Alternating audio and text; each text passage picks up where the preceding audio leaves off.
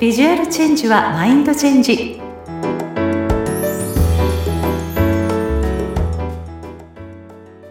皆さんこんにちは。外見戦略コンサルタントの相原由紀です。さて今回はアラフィフ女性におすすめのアイテムは？ということでお話ししたいと思います。まあ、年齢とともに体型の変化ってありますよね。まあ、特に出産を経験すると確実に崩れますよね。いや、私も出産してから本当にお尻が大きくなっちゃって、もう持ってたパンツが全然入らなくなっちゃったんですよ。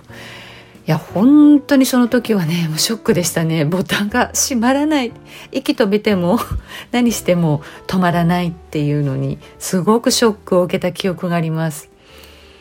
でもね、その時って、まあ、育児で自分のことなんて気にしてなかったので、まあ、私の後ろ姿を見た姉に、お尻大きくなったねって言われてから気づいたんですよ。まあ、それからは本当に常に後ろ姿を気にかけるようにしましたね。骨盤矯正行ったりですとか、お尻エクササイズをお家で地道にやったりとか、まあ、鏡とね、自分の体をにらめっこしながら意識して、頑張って出産前のデニムが履けるようになりましたよ。はい。まあそんな日々のね、努力っていうのもされてる方もいらっしゃると思うんですけれども、なかなかね、独身時代と同じような体型には、ま、ね、戻らない。あとちょっとがやっぱり難しいなんて言って、まあ、体型のお悩みってそれぞれあると思うんですよ。で、そんなね、体の変化が出てくるところをね、つい隠そうと思って、そう、隠すアイテムを着るようになっちゃうんですけれども、まあ実は余計に気膨れして見えたりして、まあ、逆効果だったりすることもありますし、やっぱり隠すことでね、意識が薄れるんで体が緩むんですよ。だからまた体が、まあ、自由奔放ボディになってしまうわけなんですね。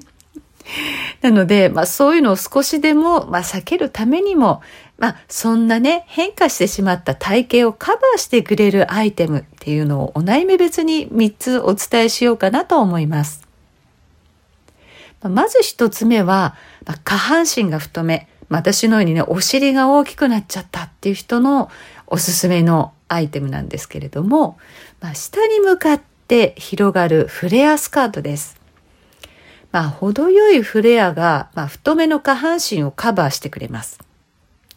まあ、大きな花柄やね、幾何学模様など、柄を合わせたらさらにカムフラージュしてくれるのでおすすめです。まあ、そんなスカートに合わせるトップスっていうのは、まあ、ややタイトめのカットソーなどがいいですね。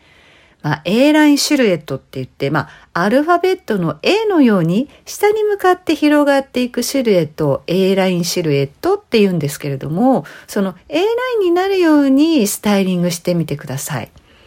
で、フレアスカートがファーッと広がるようになってるので、やっぱりトップスもボワッとね、膨れ上がるようなちょっとボリュームあるものを合わせてしまうと、ちょっとトゥーマッチな感じがしてしまうので、まあ、アラフィフ女性の方にはトップスはその分シンプルで、えー、割とややタイトめにスッキリと見せるのがおすすめです。まあそのフレアスカートも足首まである巻き下丈という丈だったらですね、一番細い部分の足首を強調できるので、ふくらはぎ丈で着るのが中半、中途半端な丈がちょっと苦手だな、自信ないなっていう方は、そちらの巻き下丈を選べられるといいかもしれません。さあ、そして二つ目は、お胸が大きい方とか、肩幅が広い方におすすめのアイテムは、まあ、V ネックのカットソーやビッグシルエットのシャツです。まあ、あの、まあ、肩幅っていうのはね、まあ、産後がどうこう関係ない話にはなっちゃうんですけれども、あの、お胸が大きかったり、まあ、肩幅が広い人っていうのは、首が詰まったデザインを着ちゃうと、太って見えたり、まあ、特に肩幅広い方は男性的なたくましい印象を与えてしまうんですね。なので、まあ、シャープな首元を演出してくれる V ネックのデザインや、まあ、鎖骨が見え隠れする秋に調節できるシャツっていうところで抜け感を作るのがおすすめです。まあ、こちらもね、ストライプ柄だとよりスッキリと見せてくれると思いますよ。まあ、ストライプの太さっていうのも、やっぱり顔バランスとか、今ね、骨格診断って言って、まあ、3つのタイプに分かれる診断があるんですけれども、まずその診断別によって、まあ、ストライプの太さっていうのも似合うものがあるんですが、まあ、全身の鏡を見た時に、太めのストライプでも負けないなっていう感じの方は、太めの方がいいですしやはりねもう線が目立って見えちゃうぐらいの太さだっていう方はやはり細い方がいいかもしれませんね。縦ラインを、まあ、作るっていうことがすっきり見せるコツですので、まあ、ストライプ柄はとてもいいんじゃないかなと思います。で、そのシャツとかカットソーとかね、ブラウスなどの裾の長さなんですけれども、まあ身長、これも身長とのバランスがあるんですけれども、お尻が半分隠れる程度にしてください。ただし、着るときは前の部分だけボボトムスにね、インしてウエスト位置をチラ見せでもいいので見せてくださいね。まあ、ここにウエストありますよって見せれば、まあ、腰位置が高く見えて足長効果が得られますので、スタイルアップして見えます。はい。さあ、そして3つ目なんですけれども、まあ、先ほどとは反対に鎖骨周りが華奢な方やお胸が小さい方におすすめなのが、まあ、首が詰まったラウンドネックのブラウスです。まあ、シフォンのような柔らかいふんわりとした素材感で、まあ、ドレープがあるとよりいいですね。まあ、寂しい鎖骨や、まあ、胸周りを華やかに見せてくれますし、なぜ立体感が生まれるので、女性らしい柔らかい印象を演出してくれます。